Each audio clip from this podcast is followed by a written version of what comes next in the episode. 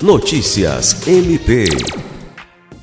O Conselho Nacional de Procuradores Gerais do Ministério Público dos Estados e da União, CNPG, homenageou nesta quarta-feira 23 os ex-procuradores gerais de Justiça do Ministério Público do Estado do Acre, Cátia Rejane de Araújo Rodrigues e Sami Barbosa Lopes. A homenagem foi feita durante reunião ordinária no estado do Ceará, da qual participa o Procurador-Geral de Justiça Danilo Lovisaro do Nascimento.